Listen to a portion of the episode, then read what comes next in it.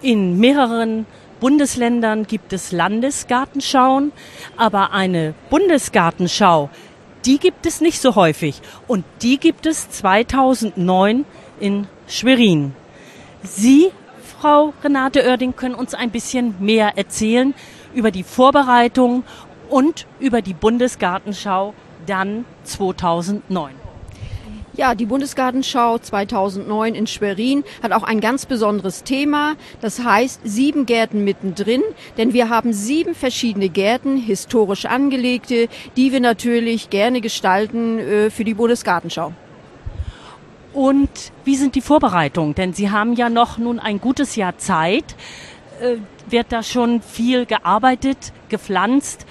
Wie kann man sich das vorstellen? Also die Bundesgartenschau hat natürlich eine gute Vorbereitungszeit, aber das Jahr 2008, da wird auf Hochdruck überall gebaut, alle sieben Gärten. Es ist schon viel gepflanzt worden. Es sind natürlich auch schon die ersten Frühjahrsblüher zu sehen. Und man erwartet sicher Gäste dann aus der ganzen Welt. Wir warten die Gäste aus der ganzen Welt, aber ganz besonders aus Deutschland. Wir erwarten 1,8 Millionen Besucher und dafür werben wir hier auf der äh, Messe Reisen und Hamburg. Und wird dann auch genug an Unterkünften zur Verfügung stehen für so viele Gäste? Also ich denke mal, nicht nur äh, die Stadt Schwerin wird von der Bundesgartenschau äh, profitieren, sondern genau das Umfeld auch. Und das brauchen wir auch äh, für die, mit den Unterkünften, die wir dort belegen wollen. Und wird die Bundesgartenschau auch kinderfreundlich sein?